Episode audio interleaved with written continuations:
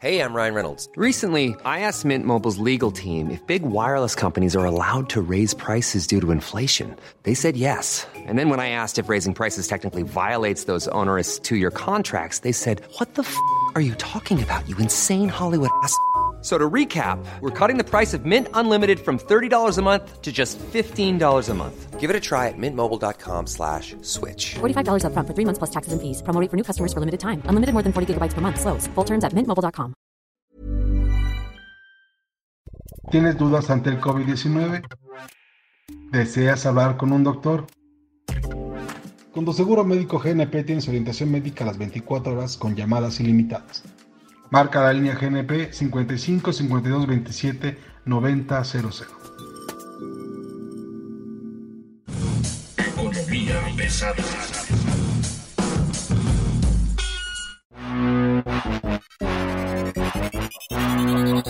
¿Cómo están ustedes? Tengan un muy buen día. Bienvenidos a Economía Pesada.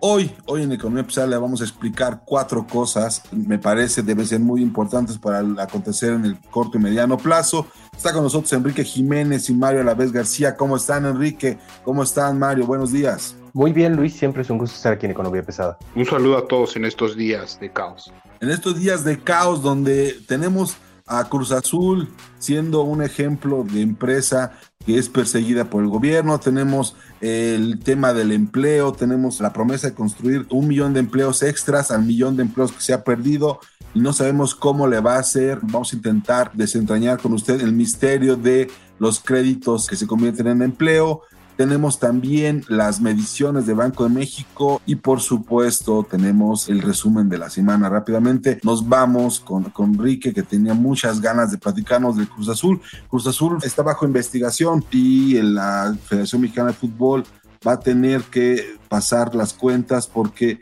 resulta que le cacharon a Billy Álvarez un movimiento por más de mil millones de pesos en cuentas. Cuéntanos. Hola, ¿qué tal? Pues sí, digamos que este pleito con la familia Álvarez Cuevas pues viene desde hace varios meses hace varios meses que son señalados de, este tipo de operaciones inusuales a través de sus cuentas bancarias. Sin duda la familia Álvarez pues en algún momento incluso intentó vender el equipo al dueño de economista Jorge Nace. Recordemos que esta operación se intentó hacer hace varios años, pero resulta que leyendo el, el convenio que firmó la unidad de inteligencia financiera con la Liga MX y con la Liga de Ascenso MX, es sin duda algo relevante esto, dado que dice la unidad de inteligencia que prácticamente va a poder tener toda la base de datos y registros de las operaciones financieras de adquisición de certificados de afiliación de la liga de jugadores y jugadoras, así como los referentes a la operación administrativa de los clubes carriles.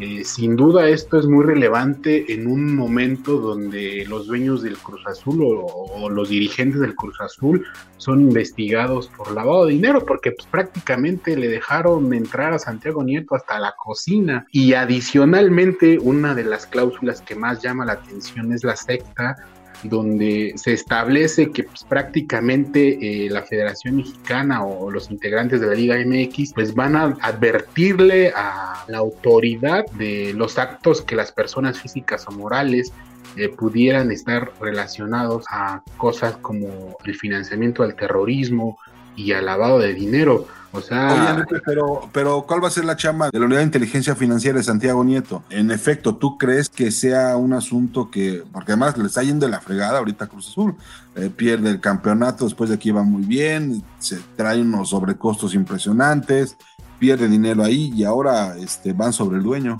Pues la chamba de Santiago Nieto, pues es pues él dice que quiere limpiar al deporte de la corrupción, de hecho eso mismo lo establece este convenio que pues, prácticamente está en manos de, del Sol de México. Él dice que el fútbol debe de gozar del derecho al esparcimiento en un ambiente libre de corrupción. Eso significa que la misma 4T aspira que hasta el fútbol esté libre de corrupción, pero sin duda es algo muy complicado que se puede estar haciendo, pero no, no es algo imposible. El fútbol, como sabemos, es el deporte que mueve a este país. También sabemos que la liga prácticamente está terminada y por obvias razones la liga mexicana pues, le ha costado una pérdida de al menos 7.700 millones de pesos el que hayan cancelado de una manera tan anticipada al fútbol en este país. Y, obviamente todo se da en, un momento donde la nueva normalidad no se esperaba como fuera, ¿no? Que, que, fuera una normalidad en un caos total, en un caos donde pues todos los días vamos a estar de aquí a que comience el 2021, vamos a estar oyendo que a fulano le han congelado las cuentas, a Perengano que le han congelado las cuentas y sin duda pues es algo relevante para este cambio en México de la lucha en contra de la corrupción. O sea, lo que estamos viendo con Cruz Azul es solo el principio de una persecución contra las empresas pues, Esa es la parte que hay que tener, digamos, como pues, más en claro. Es la ruta que van a seguir desde la unidad de inteligencia. El SAT ya siguió su ruta de aflojar a cada una de las empresas y derrotó esta misma semana a Goldmar, ¿no? Pero las rutas son el combate a la corrupción por parte de, de la UIF, obviamente el combate a la evasión fiscal y todo el tema del no pago de impuestos por parte del SAT. Obviamente lo único que sí me genera toda esta suspicacia es que la Secretaría de la Función Pública pues está prácticamente dormida. Pues ese, ese, es un buen dato. Oigan, otra cosa de la que yo quiero hablar rápidamente es esta creación de 2 millones de nuevos empleos entre el mes de abril y diciembre. Los datos que tenemos es de que ahorita en los primeros cinco meses del año se van a perder al menos un millón de empleos. Presidente Andrés Manuel López Obrador, 24 de mayo de 2020. Lo que se cayó, pero también en lo que cabe, hay buenas noticias, fue el empleo, los trabajadores inscritos al Seguro Social. Traíamos antes del el coronavirus 20 millones 500 mil trabajadores. En abril se perdieron 550 mil empleos. Es decir, nos quedamos como con 20 millones de trabajadores, un poquito menos. Tengo los datos hasta el 23 de mayo, que se observa ya en mayo que eh, ya no hay tanta pérdida de empleos. Calculamos que si en abril fueron 550 mil los empleos que se perdieron, ya para mayo eh, van a ser alrededor de 400 mil. Yo tengo mi pronóstico de que con el coronavirus se van a perder un millón de empleos. Y revisando el programa del gobierno de cuántos nuevos empleos se van a crear entre abril y diciembre, estoy viendo, por ejemplo, que Jóvenes Construyendo el Futuro, que es como el más grande proyecto de gobierno, que son becas prácticamente a los muchachos, son 230.872 nuevos empleos. Sembrando Vida, que es esta cosa de sembrar árboles en el país, son 202.216 empleos. El tren Maya te va a dar 80.715 empleos. La construcción de la refinería de Dos Bocas te va a dar 72.000 empleos. El aeropuerto Felipe Ángeles te va a dar, eh, que es el de acá de Santa Lucía, 44.150 empleos. Por ejemplo, el espacio cultural de Los Pinos y el Bosque de Chapultepec te va a dar 1.852 empleos y el sistema aeroportuario te va a dar 2.200 empleos. El asunto aquí es, yo quiero saber cómo le va a hacer para que la refinería te dé 72.000 empleos cuando no te va a dar, digo, los cálculos que se tienen incluso dentro de las empresas es que no habrá más de 6.000 empleos ahí ya en plena construcción y cómo jóvenes construyendo el futuro, que son becas, se convierten en empleos. ¿No? Eso, bueno, más el tren Maya y los 80 mil empleos, pero hay una cosa que es impresionante porque en créditos para vivienda Infonavit, ellos calculan que van a generar 800 mil empleos y en los créditos para vivienda de Fobiste otros 170 mil empleos.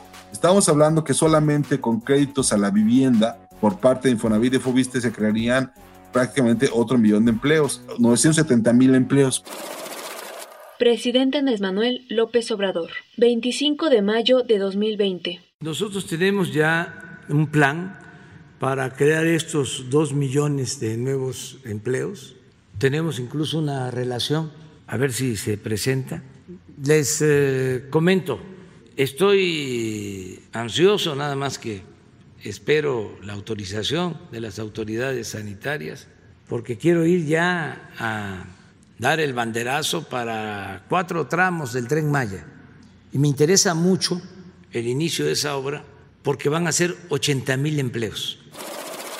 ¿Cómo le van a hacer para hacer esto? A ver, Mario, me gustaría escuchar tu opinión sobre cómo van a convertir una beca en un empleo. Muy fácil, Luis. Si los jóvenes están en un eh, lugar de trabajo, se van a convertir automáticamente en empleados. Esa es la lógica de la cuarta transformación, pero pues son empleos, para empezar, temporales, que son subsidiados y son pagados por el gobierno federal. Y si vamos a tomar este parámetro, pues entonces también deberíamos considerar a los niños de primaria con la beca Benito Juárez eh, como, como empleados, ¿no? Pues que empiecen a trabajar desde chiquitos. Creo que esa es la idea. Si se van a generar 970 mil empleos con créditos a la vivienda, pues entonces también tendríamos que considerar que la economía nacional tendría que acelerarse a partir de la construcción, construcción privada, por supuesto, pero con la incertidumbre que hay alrededor de esto más. Eh, pero, pero a ver. ¿Quién va a querer aventarse ahorita un crédito del Infonavit, por favor? O sea. ¿Estás de acuerdo en que las becas son ingresos, no generan un número en el seguro social, no? No eres parte de esta numeralia del IMSS, ¿no? Donde estos empleos no van al IMSS. Entonces, ¿cómo los. No, por supuesto que no. ¿Cuál es la característica del empleo en México? Pues básicamente que te insertas al seguro social y lo reportas y eres parte de una compañía. Nosotros lo que tenemos son datos donde mucha gente es contratada de parte del programa este de, becas y entonces lo que ocurre es muy divertido porque haz de cuenta que el primer día a las tiendas van, no sé, por vía jóvenes construyendo el futuro, van de a 100 personas, al otro día van 80, al tercer día van 40 y al siguiente lunes van 20. Eso es lo que ha ocurrido con las becas de jóvenes construyendo el futuro en los últimos meses. ¿Por qué el joven va a querer trabajar si le estás dando la beca sin tener que trabajar?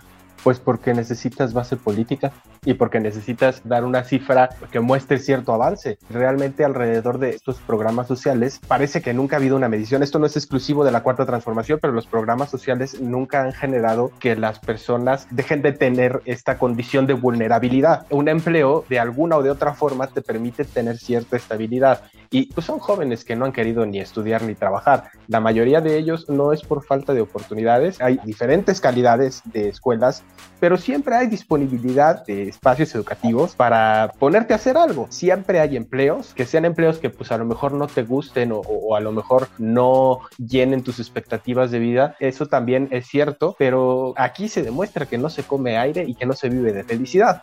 Entonces, la cuestión es que estos empleos, para empezar, que haya un seguimiento más estricto sobre estos empleos y que no haya ese nivel de ausentismo. Si ya les diste la beca, ponles un candado. Si dejan de asistir, que ya no reciban el dinero. Ese es el primer candado. El segundo, generan algo de experiencia y ya sería, en teoría, más fácil encontrar un, empleo. Me gustaría hacer un paréntesis rapidísimo. Dice que el aeropuerto Felipe Ángeles va a generar 44.150 empleos indirectos. Imagínate lo que se crearía si se dejara que no fuera solo la milicia la que construyera, porque los militares tienen su empleo. Si permites que haya empresas de la construcción, trabajando en la construcción, que sean empresas privadas, se generan más empleos. Lo mismo ocurre con el programa de los manglares, o sea, todo lo estás construyendo a partir de tu propia infraestructura. No estás abriendo la puerta al sector privado para que haya una generación mayor de empleos y que haya un poquito más de viabilidad en la economía nacional. Entonces, volvemos al mismo punto en el que si no lo hago yo, no lo hace nadie. El sector privado ya está yéndose a una caída en el PIB de este año que puede ser hasta del 12%. Estamos diciendo que según los, los cálculos, esta crisis será la más grave en los últimos 88 años. Nos están devolviendo prácticamente a la época de Lázaro Cárdenas en términos de macroeconomía. Jordi Herrera, economista y exsecretario de Energía, mayo de 2020. Eh, finalmente, después de una crisis, la sociedad acababa empobrecida y normalmente acaban perjudicados, dentro de ellos, los más pobres y nos dirigimos a una crisis que sin duda será la más importante de los últimos 100 años y creo que no, no estoy exagerando. Partamos de ahí, partamos sí de la circunstancia de la pandemia, pero partamos ya eh, con bases eh, relativamente firmes en la circunstancia que significará los siguientes meses, la gran crisis económica que será la gran crisis de empleo. Ahora, la importancia que tiene el Estado en la reactivación es que por lo que estamos viendo no va a haber estímulo a la economía externo, no va a haber un programa, al menos en estos dos millones de empleos no se ve que vaya a haber algún tipo de apoyo para el sector privado para mantener la masa de empleo dentro del seguro social registrada y lo que nos da la impresión es de que tenemos que empezar a buscar las opciones que existan para desarrollar que desde el sector privado venga esto. Eso provocará, o dicen los expertos, que provocará que hay un montón de créditos de parte de la banca privada hacia la estimulación de la economía. Kikín, ¿tú cómo ves esto? ¿Sí ves a los bancos prestando dinero para las empresas para reactivar la economía? En principio veo bien la generación de estos dos millones de empleos hablan de que no hay participación de privados, pero si vemos a quién le entregaron el desarrollo del istmo de Tehuantepec, la rehabilitación de las refinerías, la construcción de dos bocas, la construcción del tren Maya, en esa parte está muy claro que no va a ser ni el ejército, no va a ser ni López Obrador, ni sus huestes, sino van a ser empresarios por ese lado ahí está la creación de empleos. A ver, Kikín, en esos proyectos, suponiendo sin conceder que en efecto se llegara a esos niveles de, empleo, el desarrollo del istmo de Tehuantepec te va a dar 7.300 empleos, el aeropuerto de Felipe Ángeles te daría 44.000 y la refinería de Dos Bocas te daría 72.000. No te los va a dar este año, te los va a dar hasta probablemente a lo largo de toda la construcción del proyecto. La construcción del tren Maya va en un tema que, que se decidió incluso de esa forma entregarlo por tramos y cada una de las empresas está obligada a terminar su tramo en un periodo de dos años. O sea, la urgencia de su presidente de ustedes es que, todo, dijo, vamos a inaugurar el primer tramo tal día, tal día, tal día, y todos van a iniciar el mismo día, y obviamente pues se tendría que reactivar todo. Obviamente algo que a todo mundo se le está yendo de los ojos es la militarización del empleo en México. Hablamos de que son precarios, de que son malos, pero nadie ha puesto el ojo sobre la llaga de que cada uno de estos programas, supongo yo que unos seis de los que estoy viendo en, esta generación de los dos millones de empleos de estos programas, está vinculado a la milicia. Esto sí, para mí creo que es más llamativo que el hablar de que si los militares están en las calles, los militares ya son una empresa de sociedad anónima que sin duda nadie lo ha dicho, nadie lo habla, nadie dice nada de eso. se llama Ejército SA, Sedena Construcciones o algo así, ¿no? Nadie lo está viendo, todo el mundo hablamos y nos desgarramos de que los militares están matando gente, pero los militares ya están en todos lados. Creo que sí debemos de entender que esta generación de dos millones, pues también hay participación de privados, sin duda. Y obviamente en el tema de la pérdida del millón cuatrocientos mil, como bien decías, Cariles, quiero hacer mucho hincapié en que nuestros amigos de Liverpool pues prácticamente dejaron en la calle a unos 4.874 en el primer trimestre. La gente de Soriana dejó unos 3.330 en la calle durante el primer trimestre y adicionalmente la gente de Grupo Electra y TV Azteca despidieron a unos 3.000 empleados y obviamente aún así le puedo decir que el conglomerado de Carlos Slim que, incluye América Móvil, Grupo Carso, Grupo Sambors, Telecites, Impulsora de Desarrollo, Minera Frisco, emplearon a solo 65 personas durante el primer trimestre, pero lo relevante fue que dejaron sin empleo a unos 3.544. Estos son datos reales que están en la Bolsa Mexicana de Valores y que sin duda pues todo es público en este país, solo hay que hacer horas trabajo. Esto, es lo que está ocurriendo ya con las grandes empresas, estos, estos ya son los primeros saldos de la pandemia y muy probablemente mientras más tiempo se alargue esto, se pondrá más rudo esto. Ahora, para terminar rápidamente, esta semana Petrobras hizo una, que tiene una calificación BB menos, igual que Pemex, hizo una emisión de 1.500 millones de dólares a una tasa de 5.6%. Ojo, Pemex hace lo mismo y tiene una tasa de 8.5%.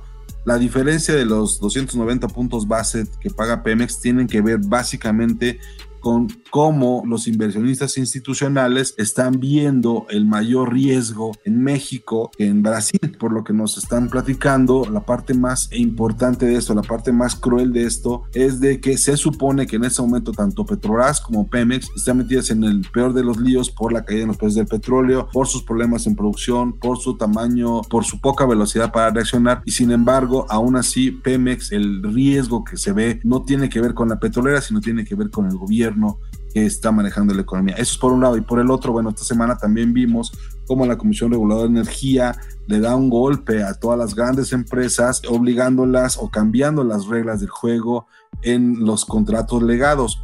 Hace muchos años la Comisión Federal de Electricidad no tenía dinero para construir redes de transmisión y lo que hicieron los privados fue construirla y ahora y después pagarla para sus propias plantas de autoabasto. Hoy lo que hace la CRE es decir, bueno, ya creo que es momento suficiente de que no, no me pagues tú la expansión de la red, aunque ya la hayas pagado originalmente, ahora me la tienes que pagar. Y entonces a los dos cobros que ya hacía por autoabasto y cogeneración a las empresas privadas, que era de operación y mantenimiento, se le suma la expansión de la red. CFE debe de invertir en el muy corto plazo a más o menos mil millones de dólares para poder expandir la red de, transmisión eléctrica y poder mantener el sector eléctrico con equilibrio. Por eso la urgencia de CFE de buscar dinero como sea y aumentar los costos y los ingresos de la compañía. En fin, esto se lo dejamos en el escritorio. Vamos a empezar a averiguar bien cómo queda este asunto, pero no son buenas noticias para nada porque todos los contratos legados que ya existían involucran a empresas que ya estaban operando y que en este momento pues están teniendo problemas de viabilidad, como bien mencionaba este Enrique. Eh, ya hay un problema de empleo con esas compañías que ahora van a tener que pagar más por su electricidad, pese a que ya pagaron la expansión de la red hace muchos años y ahora van a tener nuevas tarifas. ¿Cuál será tu mensaje final, querido Mario? Lo que acabas de mencionar es neoliberalismo puro. El sector privado va a financiar la expansión de la red de transmisión de la Comisión Federal de Electricidad y en este tema el Consejo Coordinador Empresarial acaba de acusar a la Comisión Federal de Electricidad de querer tomar el control de ese sector eléctrico y ya exigió a la Comisión Reguladora de Energía que dé a conocer los detalles del proyecto que se aprobó sin discusión. Y además, como colofón, por si todavía teníamos alguna duda de las incertidumbres que genera las políticas de la cuarta transformación, eh, Morgan Stanley, eh, este banco de inversión, asegura que México va a perder el grado de inversión en 2022 debido a las políticas internas del gobierno de López Obrador y también obviamente sumado a las condiciones fiscales débiles. Este es lo que tenemos, pues como bolita de cristal de aquí a 2022, no pinta que vaya a levantar el panorama de la economía mexicana por ningún lado y sin duda tendremos que estar al pendiente de si hay algún cambio por parte del gobierno federal o si todo sigue igual. Enrique, ¿cuál sería tu mensaje final? El CCE dirá lo que quiera, pero la red de transmisión de este país es del gobierno, es un tema de seguridad nacional y obviamente tienen que pagar todos la luz, su consumo, el uso. Eh, ponían al inicio el ejemplo lo que hizo la gente de Telcel para poder tener su propia red y pues prácticamente quien quiera conectarse a ofrecer un servicio de telecomunicaciones pues tiene que pagarle al señor Slim. Creo que esto es un tema básico donde por utilizar un servicio se tiene que pagar eh, obviamente el CC está defendiendo el interés que, en algún momento le dejaron atado. Todo mundo lo hace, ¿no? O sea, yo pago por un servicio que me da eh, la Comisión Federal de Electricidad. Obviamente, pues, también si necesito poner un panel o, una serie de, de, generación de eólica, pues tendría que que utilizar esa red porque no, no hay otros. Sabemos que es un monopolio, o sea, no nos hagamos también los tontos en decir que la CFE no es un monopolio. Un monopolio en quiebra pues necesita cobrar. En fin, ya nos vamos, tenemos información de que la CFE va a cobrar la luz blanca que se ve al final del túnel. Cuando mueres, entonces dice Kikín que hay que pagarla, dice Mario que hay que negociarla. Nos quedamos con esto, se lo dejamos ahí en la mesa. Nos vamos, muchas gracias por estar con nosotros. No se le olvide estar aquí con nosotros en Economía Pesada. También le recomendamos mucho Cofre de Leyendas, que también habla justamente de cosas que dan miedo, pero esas al menos son de mentirita. Mario, nos vamos. Gracias. Gracias Luis, es un gusto haber estado aquí en Economía Pesada y como siempre les recordamos suscribirse a los podcasts en Google Podcast, Apple Podcast y Spotify, búsquenlos como Economía Pesada y las redes sociales nos pueden encontrar en Twitter como arroba podcast o en para dudas, quejas y sugerencias. Nos vamos Kikín. Hasta pronto y que continúe el caos. Que continúe el caos. Muchas gracias, estaremos aquí la próxima semana. Adiós. Con la experiencia de nuestros doctores de Médica Móvil, juntos cuidamos de ti y los tuyos. Vivir es increíble. Economía pesada llega a ti por cortesía de Seguros GNP.